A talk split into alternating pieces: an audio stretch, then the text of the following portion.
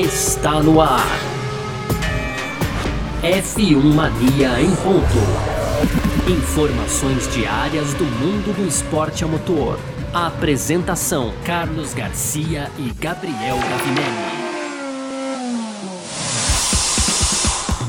É isso então, valeu demais, valeu você que tá ligado com a gente por aqui, tá no ar, hein? Mais uma edição do nosso podcast F1 Mania em Ponto, de segunda a sexta aqui, sempre é, resumindo o que tá rolando no mundo do esporte a motor para você que curte, bora lá, porque esse é conteúdo do site f1mania.net, lá tem tudo para você que gosta de automobilismo em detalhes tal, claro, e você pode aproveitar para seguir a gente nas redes sociais aí também, Twitter, Facebook, Instagram, sempre procurando por site F1 F1 Mania, tá bom? Faça sua inscrição aí também no nosso canal do YouTube e você pode ativar as notificações aqui no seu agregador de podcast. Tem podcast, tem é, episódio novo, inclusive, do Mundo Afora lá, no episódio número 19. Depois a gente fala um pouco mais sobre isso aqui no final do nosso F1 Mania em ponto de hoje, tá bom?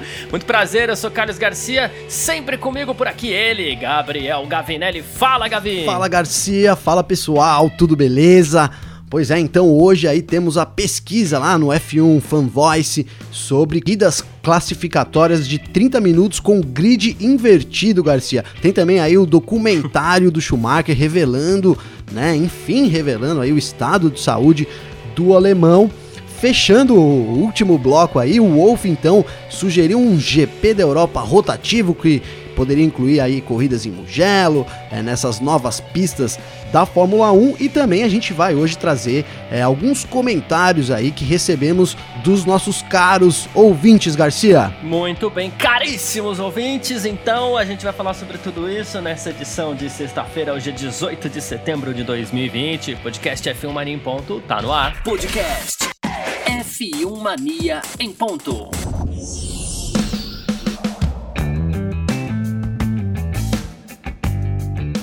Vamos lá então, porque estamos começando aqui então essa edição de hoje do nosso F1 Mania em Ponto para falar da pesquisa que a Fórmula 1 colocou lá no ar no seu F1 Fan Voice, né?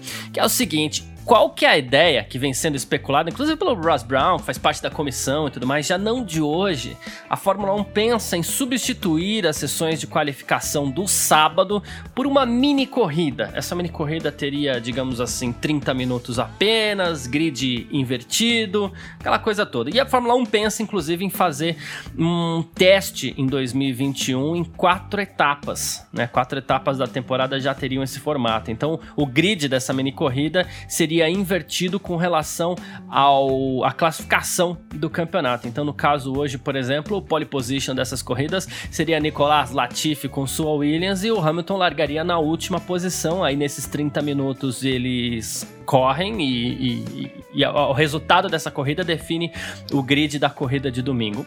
Enfim, né? a pesquisa tá lá no site da Fórmula 1. Primeira coisa que eu quero saber, em geral, genericamente, porque a gente vai falar sobre as perguntas aqui, né? Mas a primeira coisa que eu quero saber de você, Gavinelli, o que, que, você acha dessa ideia da Fórmula 1 aí, de todo mundo que tem tentado é, é, substituir a qualificação no sábado? Cara, eu acho um tanto quanto é polêmica, sem dúvida. Eu ia dizer que ela é polêmica, mas eu, eu não não, eu vou falar pra você que eu não sou muito a favor, viu, Garcia?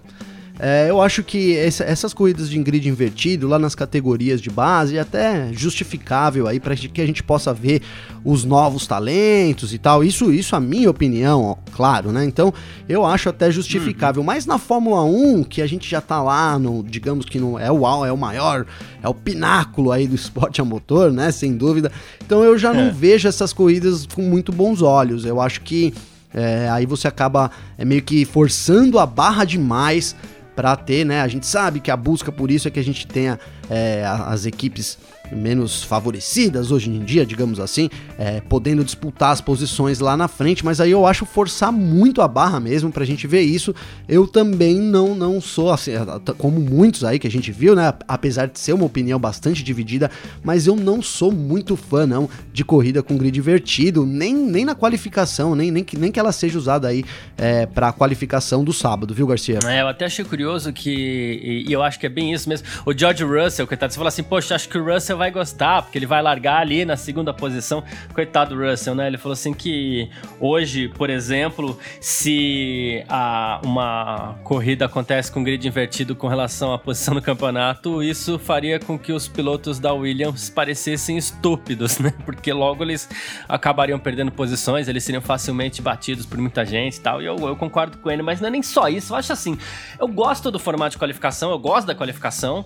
E aí, assim, corrida a gente já tem no domingo também, né? E, enfim, não sei, eu acho que basicamente é isso. Corrida tem no domingo, a gente não precisa de uma corrida curta na Fórmula 1. Claro que bagunçaria o grid, pode deixar as coisas mais legais. Um grid bagunçado, misturado ali, a gente sempre gosta.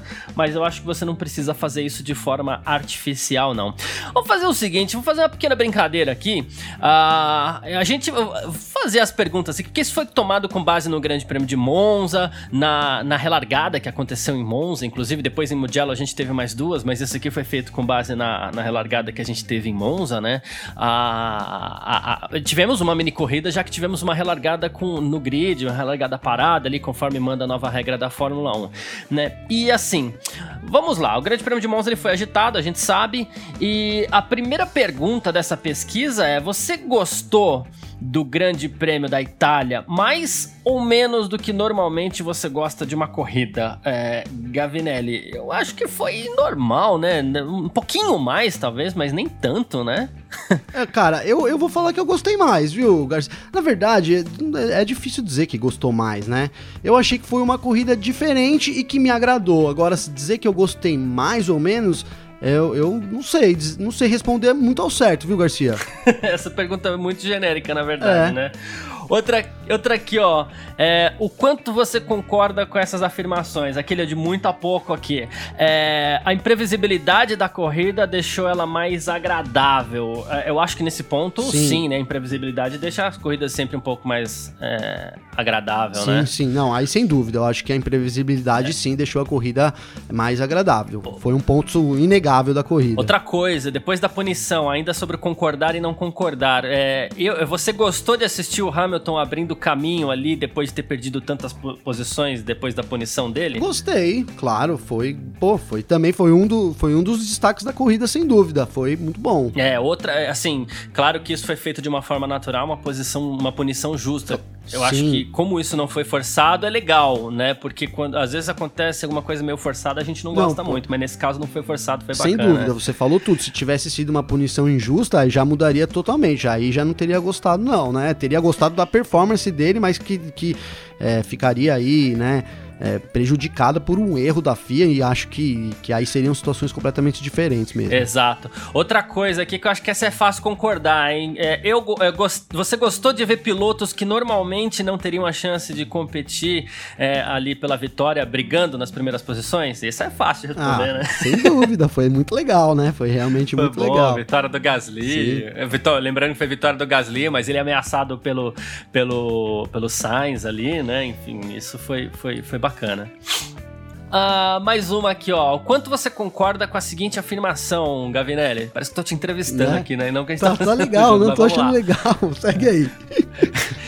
Penso que o campeão do mundo deve ser o melhor piloto no geral, tendo em conta a sua velocidade, capacidade de ultrapassar, capacidade de administrar uma estratégia e lutar pelas vitórias. Eu acho que isso é meio lógico. É, até, né? então, é meio sim, mas, por exemplo, se a gente visse um Hamilton, que, digamos, hoje a gente tá falando do Hamilton nessas qualidades aí, né? Mas vamos supor que é, acontecesse algumas coisas, sei lá, e o Verstappen fosse campeão, eu também ia achar muito legal. Hum, certo. É, sabe, né? É, não sei, não, é, não, não, não, sei. Faz pra sentido. mim não seria, não é obrigado isso, né? Claro que a gente espera, mas assim, se acontecesse o contrário, eu não ficaria menos ou mais feliz. Talvez eu ficasse até mais feliz, não sei. é, lembrando que isso foi uma pergunta completa, né? A gente fala às vezes do piloto mais rápido, mas tá falando sobre a capacidade de gerenciar a estratégia, a capacidade de conseguir ultrapassagens e tudo mais. E isso pode envolver, claro, alguns outros elementos numa temporada onde os carros têm um desempenho um pouquinho mais equilibrado, né? Então, pensando por esse lado, é, isso fechando dentro de uma temporada acaba sendo a justiça mesmo. Sim, né? sim, não, sem dúvida, é total. É, a justiça a gente é... é o que a gente espera, mas se quando é meio injusto, às vezes depende de como é, também é legal, né, Garcia? É, boa. Aí, aqui, ó, o, sobre as corridas de 30 minutos que a gente já explicou aqui. O quanto você gostaria de ver uh, como você enxergaria, na verdade, aqui, né? Lembrando que eu tô fazendo, eu não fiz essa pesquisa ainda, eu tô lendo, a gente tá traduzindo tudo na hora aqui, enfim.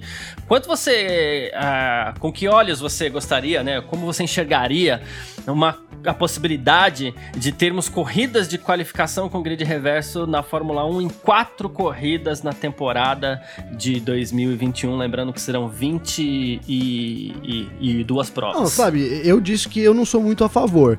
Mas eu sou um cara de mente aberta também, viu, Garcia? Eu queria ver um teste, sim. Queria ver um teste, sim. Acho que a gente ter quatro corridas para testar, eu não, não, não teria problema para mim. Não, eu não seria, não seria eu que iria criticar isso, hum, não. Certo. É, eu não sei. Eu acho que se fosse para ser também, uma tava bom em uma pista também teria que ser muito bem escolhida. Eu, eu, eu tenho muitas ressalvas com relação a esse formato, mas é um pouco o que você falou. É, o teste é sempre bem-vindo. Eu só acho que quatro corridas também é demais. Viu? É, quatro corridas já é bastante, né? Realmente é bastante. O teste normalmente é um, dois no máximo, né? Já quatro já passa a não ser mais teste, né? Já é uma sequência aí, pelo menos. Exatamente. Você se empolgaria mais? Outra pergunta já. Você se empolgaria mais em assistir uma corrida com esse novo formato de qualificação do que no formato? Formato tradicional? Olha, eu sem dúvida não perderia. Eu já não perco nenhuma, né, Garcia? Mas é, seria um, um, uma coisa, principalmente por ser uma novidade, né?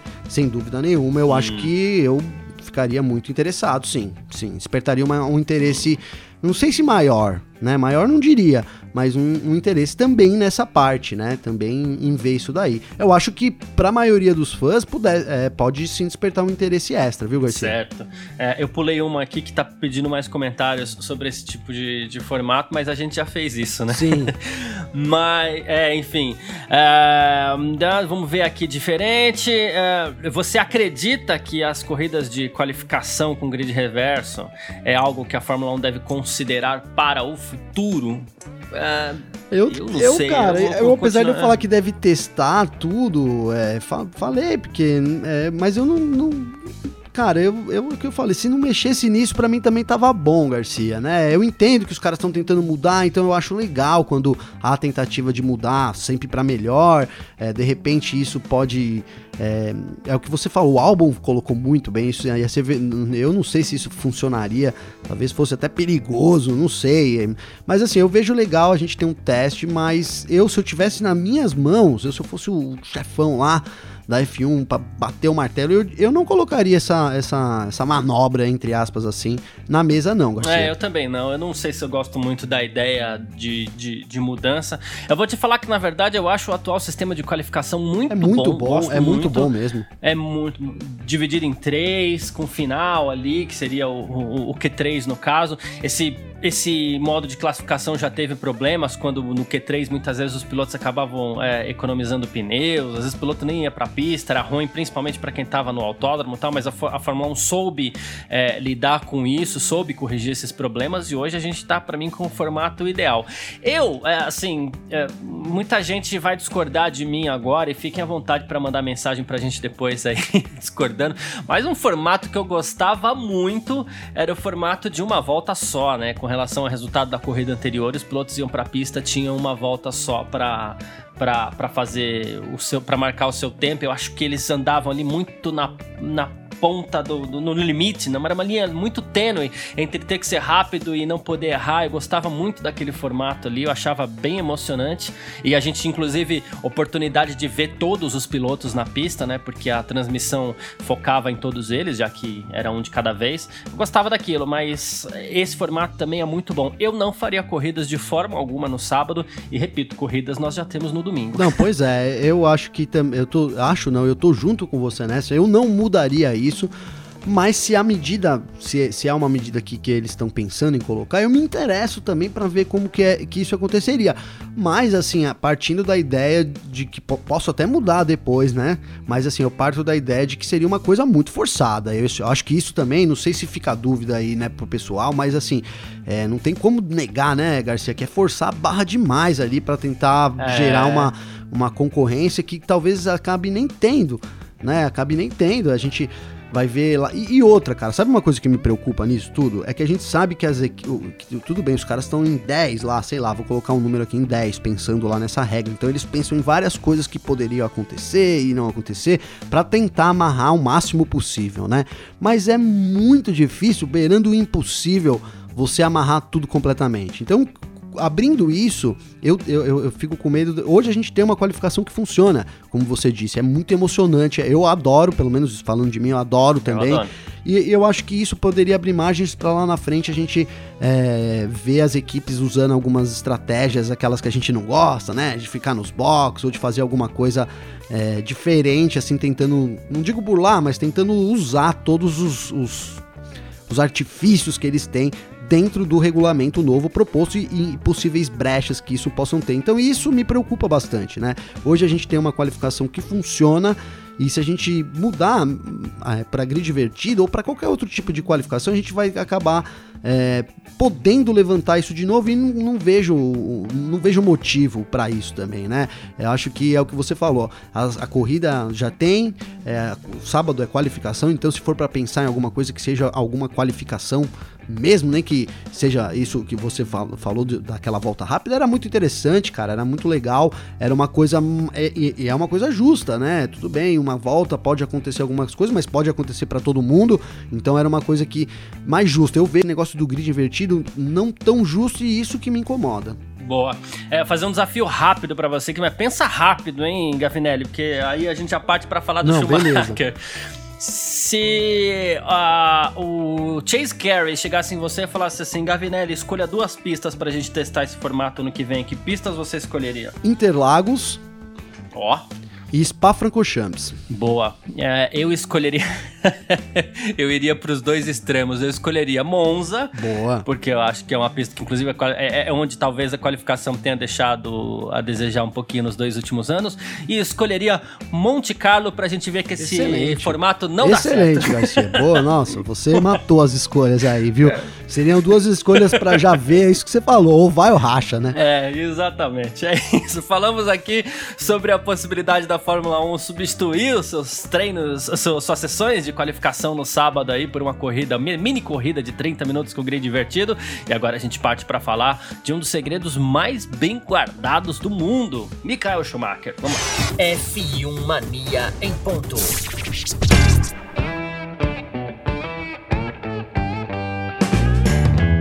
Pois é, e olha só, a gente vai falar agora de um dos segredos mais bem guardados do mundo, que é o estado de saúde de Michael Schumacher, né? O, o estado de saúde de Schumacher, inclusive, é uma das coisas que mais me impressiona, porque é difícil a gente ter um segredo tão bem guardado, as informações vazam, é, a imprensa fica em cima, tem, tem as pessoas que são especializadas em vazar informações e tal. E sobre o Schumacher, quase nada vaza, né? Na última quarta-feira, porém, foi lançado um documentário chamado Michael Schumacher em Busca da Verdade, né? O canal de televisão é, RMC Story fez uma tentativa de descobrir, lembrando que aqui nada é oficial, tá? Uma tentativa de descobrir um pouco mais sobre o estado de saúde dele, né? Lembrando que o RMC é um canal de TV independente da França e entrevistou vários especialistas. Atenção, não pessoas que cuidaram do Schumacher, especialistas para falar sobre as consequências de um acidente como o do Schumacher, né?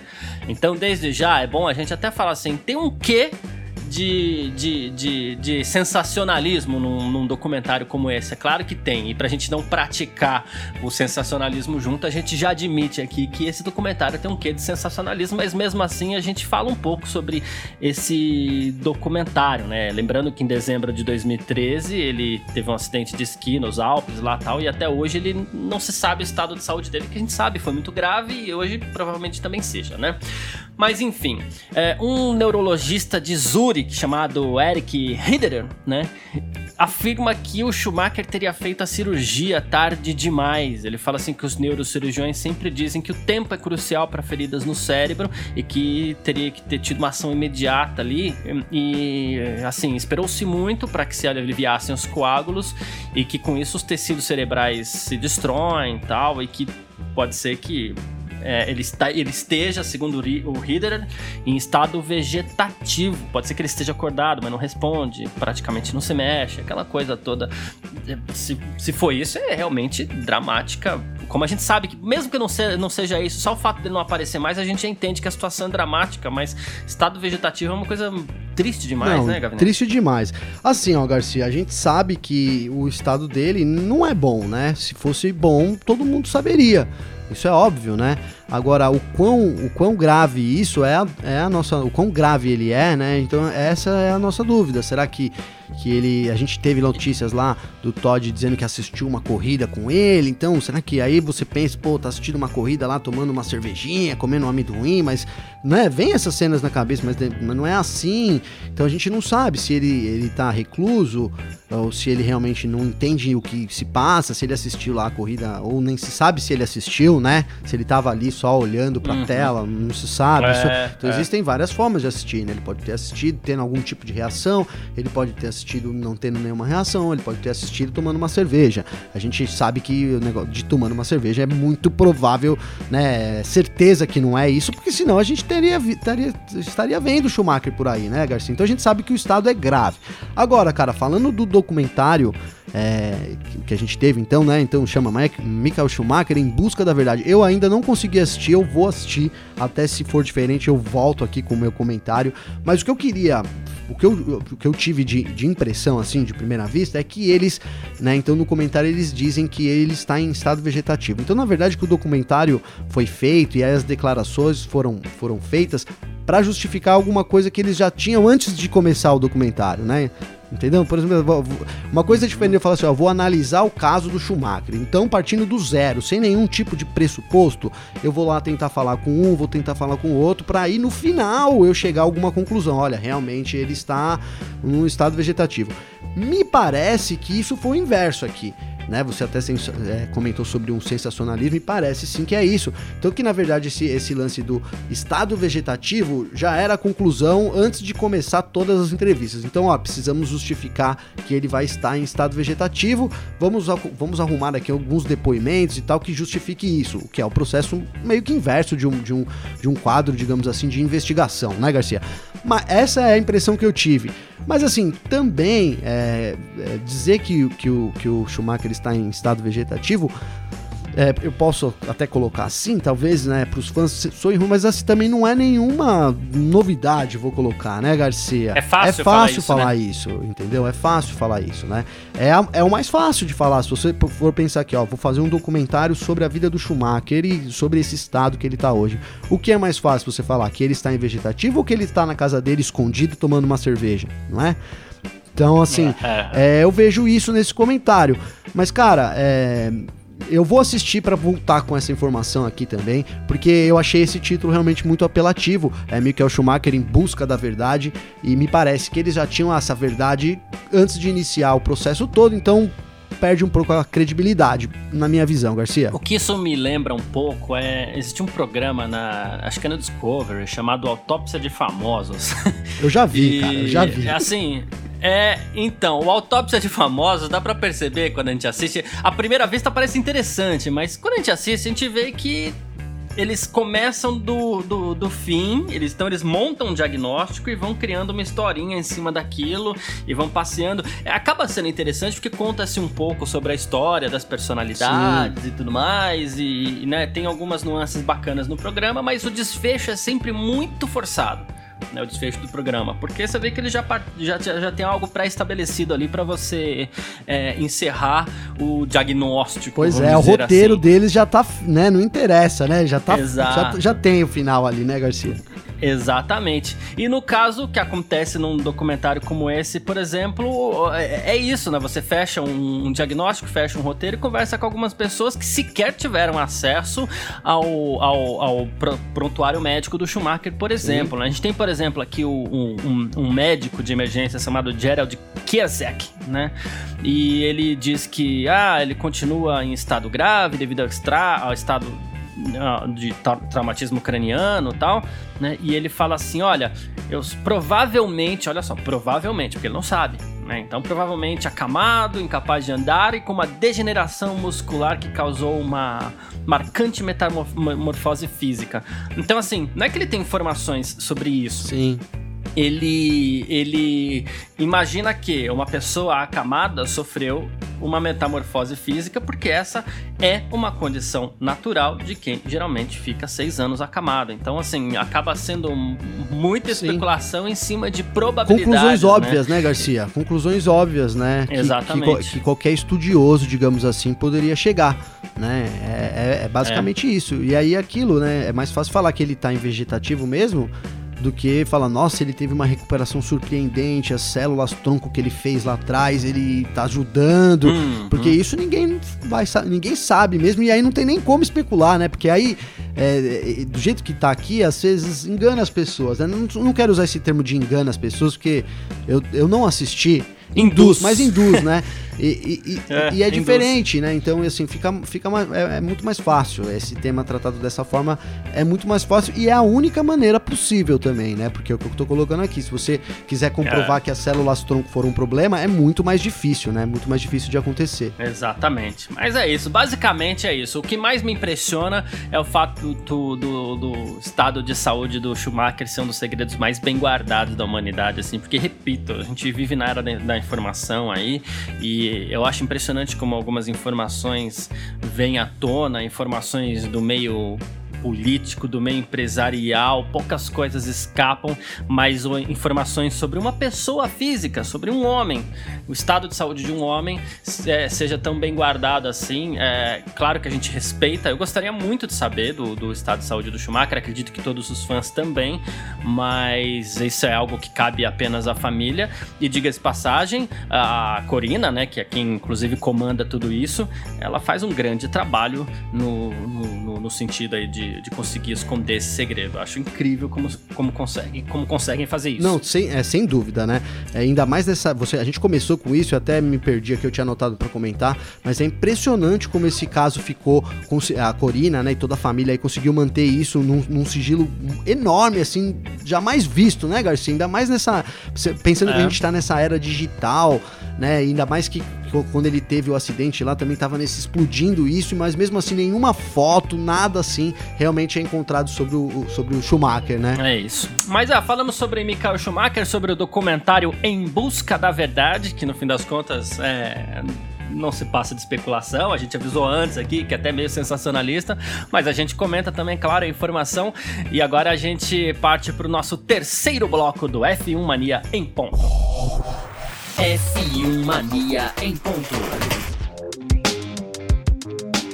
E olha só, uma das grandes novidades da temporada 2020 de Fórmula 1 foram essas pistas aí que resolveram invadir o calendário, né? A gente fala invadir o calendário porque muitas não puderam receber suas corridas, tivemos grandes prêmios cancelados, adiados, enfim, tudo por conta da pandemia da Covid-19. Agora a gente tem um calendário fechado e neste calendário fechado aí a gente tem algumas novidades, inclusive a gente tem, por exemplo, o Grande Prêmio da Toscana que aconteceu aconteceu em Mugello no último final de semana. A gente vai ter aí Nürburgring de volta, a gente tem Portimão, a gente tem Imola de volta, a gente tem Istambul de volta, coisas diferentes no calendário. E aí, um, um, rumores que, no fim das contas, é, vem tomando conta das redes sociais, é, pedem a volta do Grande Prêmio da Europa. E o Grande Prêmio da Europa seria, digamos assim, rotativo, né? Um ano aconteceria em um lugar, um ano aconteceria em outro, sem sede fixa tal começou como brincadeira de fãs, mas isso chegou até o Toto Wolff, por exemplo, que resolveu defender a ideia, né? Ele até falou assim: ah, esse aqui é um conceito novo, interessante, nasceu de uma necessidade, mas de repente a gente poderia pensar nisso. Claro, tem que pensar numa forma dos produtores ganharem dinheiro com venda de ingresso, né? Mas me parece uma ideia interessante. E quando se fala, por exemplo, muitas pessoas, ah, mas Mugello tem que ficar no calendário da Fórmula 1, ah, Istambul tem que ficar, que mais? Portimão tem que ficar, que é uma pista também que a gente tem muita expectativa. Né? De repente, a ideia seria cada, cada ano o Grande Prêmio da Europa acontecer em um, em um lugar. Será que funciona? Será que já tem alguma hashtag para isso? Eu vou, vou lá twittar com a minha hashtag disso daí, viu, Garcia? Vai reforçar, reforçar né? pô, achei sensacional. porque a gente teria a possibilidade de ver corridas é, que, que a gente sabe, tem muitas corridas vão acontecer esse ano que não vão conseguir ser mantidas pro ano que vem, né? Muitos contratos comerciais Sim. e tal. Então talvez a gente veja aí uma, uma, A gente viu uma corrida muito bacana em Mugello. Ficou com aquele gostinho de ter uma outra corrida para ver como que ia acontecer, né? Talvez sem safety car para ver se aí né, se seria tudo normal ou se é alguma coisa a mais. A pista é muito interessante e a gente não sabe se isso vai acontecer. Isso vai. É, isso também vai se repetir em Nürburgring, vai se repetir em, em, em Portimão, né? Na, em Algarve, então, em Portugal, é, e também Sim. em Istambul, como você colocou. E, e, seria uma forma da gente ter um, um GP rotativo e talvez é, essas, que essas corridas pudessem participar sem prejudicar o que o calendário hoje oferece, principalmente em termos de acordos, né? Mas assim, a gente sabe que muitos acordos acabam sendo vencidos, também podem ser substituídos. Mas o fato da gente ter uma corrida rotativa é, em algum desses circuitos aí que estão fora é uma coisa que me agrada demais, Garcia, né? A gente ter esse fator, digamos que surpresa no calendário, né? É, se bem que o calendário vem surpreendendo a gente a cada ano, né? Então caem corridas, é, a gente já tá tendo muito boas surpresas é, e, nem, e nem tanto, não tão boas assim, mas já faz um, algum tempo aí que o calendário vem sendo mexido pela Liberty. Agora tende a ter uma estabilidade, mas eu acho uma excelente ideia a gente ter um GP da Europa rotativo é, em algum desses circuitos aí que não estão acostumados a receber a Fórmula 1, que de certa forma, eu vou colocar assim, não teriam nem uma estrutura total para isso eu tô falando mais de Mugello, né? Mugello como a gente colocou é ali meio que parece o Velocitar, é, é uma coisa mais old school, uma coisa mais menor, mais restrita, né? Então seria muito interessante a gente ter sim. E eu acho que os ingressos, né? Falando aí do ponto de vista da, dos promotores e tal, os ingressos para essas ocasiões poderiam ter valores mais altos também, né? Acho que teria uma procura para isso, sabe? Aquele a corrida aqui em Mugello que só vai acontecer daqui quatro anos, acho, sabe? Eu vejo é, o marketing podendo trabalhar legal com isso e, e, oferecer aí talvez ingressos mais caros do que o normal. É, faz sentido nesse ponto a gente analisando também, né? A gente tem algumas pistas na Europa aí também que às vezes chamam a atenção é, dos fãs do automobilismo, mas que no fim das contas, né? A gente, por exemplo, ó, vou, vou, pegar pelo histórico aqui, a gran, uma das grandes corridas da carreira da Ayrton Senna, por exemplo, foi realizada em Donington Park, que era uma corrida que não fazia parte do calendário da Fórmula 1 e de repente ela recebeu um grande prêmio da Europa ali, né? A gente já teve Grande Prêmio do Pacífico também, né? Que acontecia em Aida, no Japão. Meu único receio é, é isso servir de justificativa também para tirar algumas pistas tradicionais do calendário. Numa dessa daí já tivemos Grande Prêmio do Pacífico, a gente poderia ter um Grande Prêmio do, sei lá, do Atlântico de vez em quando aí, com, com alguma corrida na América do Sul, sei lá. Tomara que a corrida é, transitória aí não seja Interlagos, porque o que a gente quer é que Interlagos fique fixa na Fórmula 1, nisso, né? Hein, Garcia? Pelo amor, não sugere essa ideia lá pro Chase Carey, não. Vai que ele abraça essa ideia aí. Mas assim, eu acho, eu vejo esses eventos, vou colocar até como comemorativos, porque fica um pouco assim, né? Fica meio que uma festividade diferente. Eu vejo essas coisas com muito é. bons olhos, assim, né? Se a gente tivesse, por exemplo, o que você falou, um GP diferente, GP do Atlântico, GP do Pacífico, e pudesse alternar pistas e locais, assim. É, claro que tem todo um, um comercial aí para analisar, mas do ponto de vista esportivo puramente, e acho que de divulgação da categoria e abrangência também, seria muito legal. Boa, muito bem.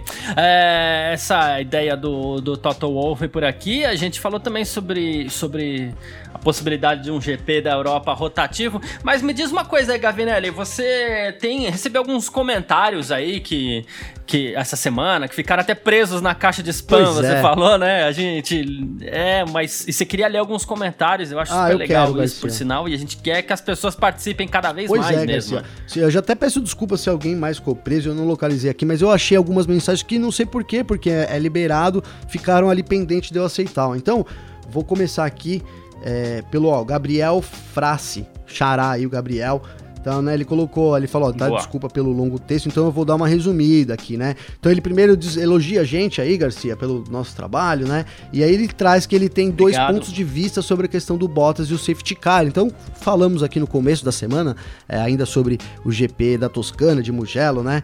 É, então ele achou que a gente fez uma leitura uhum. equivocada aí sobre o Bottas, né? E o que ele fez não era para surpreender o Hamilton, mas sim para diminuir o tempo de vácuo que o Hamilton poderia pegar. Por causa de ser uma longa reta, né? E aí ele até justificou dizendo que é a mesma coisa que eles fazem em Baku, de acelerar só perto da linha de chegada, né? Ele, e ele coloca que o Latifi também comentou isso é, após o acidente, então que para ele ficou bem claro, aí tá registrada a opinião aqui do Gabriel Frassi também. E aí a segunda dele aqui, ó, foi, foi bem, bem, Foi bem, foi bem. bem, bem ótimo comentário. É, então aqui ele colocou aqui que é uma opinião totalmente dele, né? O segundo levantamento, mas ele acha que quando o Hamilton criticou o fato do safety car apagar as luzes mais tarde, Garcia, então o ponto era de que os pilotos estavam muito. O, o ponto não era, na verdade, que os pilotos estavam muito juntos, mas sim de que eles estavam separados. Geralmente o pelotão se compacta justamente para a relargada. E aí ele justifica é, que o Kvyat e o Russell estavam muito longe dos carros da frente na entrada da reta, então quando entraram é, efetivamente aí na grande reta, eles aceleraram para tentar encostar nos carros da frente. Quem vinha atrás deles achou que o líder já tinha dado pé e foi junto. Para mim, quem errou de fato na largada foram os dois. Essa é a opinião aí do Gabriel Frase, também uma muito boa análise do Gabriel, né, Garcia? É, só um comentário sobre isso. Ele, eles, com a distância que realmente dá para entender que eles tinham, se os pilotos tivessem dado o pé antes, eles teriam ficado bem para trás, de é, passagem, né? É. É, mas, mas, mas também foi, foi legal. Tem mais? Tenho mais, tenho mais aqui, ó. Então a gente pediu também essa, essa semana sobre uma palavra para definir o GP da Toscana, né? E o comentário aqui, ó, do Belino uhum. Luiz ficou preso, mas eu vou trazer hoje aqui. Na visão dele, foi um GP infrutífero, Garcia. Né, pois se trata de uma pista que não uhum. pode ser uma pista adequada nos termos de segurança aos pilotos e que os carros, como vimos, os acidentes acabam sendo muito destrutivos e é uma grande ameaça aí para os pilotos. Então, foi esse um dos pontos aí que o Belino Luiz levantou também. Outro aqui rapidinho, então, foi o Jadson Dantas. O Jadson Dantas colocou aqui, ele também parabenizou a gente pelo podcast, disse que ele escuta todos os Obrigado. dias aí é, e, acha muito completo e interessante. Inclusive, diz aí que espera que a gente continue e pode contar com a audiência. Então, podemos contar aí com a audiência do Jadson Dantas Garcia. É, e, e, aí ele fala sobre o Hamilton. Então a gente trouxe aqui é, o Hamilton é, protestando, né, o protesto que o Hamilton fez, assim, usando a camisa, prendam os policiais responsáveis pela, pela morte da Brianna Taylor. Então ele tem uma opinião diferente disso, eu vou ler ela aqui no ar, tá? Então, na minha opinião, ele errou em ir ao pódio com aquela camisa, isso na opinião do Jadson, certo? O caso está sendo julgado e pela lei americana todos são inocentes até que se prove o contrário. Comentamos um pouco sobre isso aqui, né, Garcia? Sendo assim, é complicado que Sim. você peça a prisão de alguém que ainda não foi julgado. Aí ele diz que uma alternativa para isso seria ele usar a camisa. É, justiça pela Taylor, que fala o nome dela, mas é, então não acusaria aí de uma coisa que não foi julgada. Gostei também do levantamento aqui do Jadson, viu, Garcia? Certo. Então é isso. Quem quiser mandar mais comentários para você, comentar nosso podcast, comentar corrida, fazer o que for aí, é, como é que faz para entrar em contato? Garcia, é só me mandar então um direct lá pelo Instagram. Meu Instagram é Gabriel Gavinelli, com dois L's aí e I no final.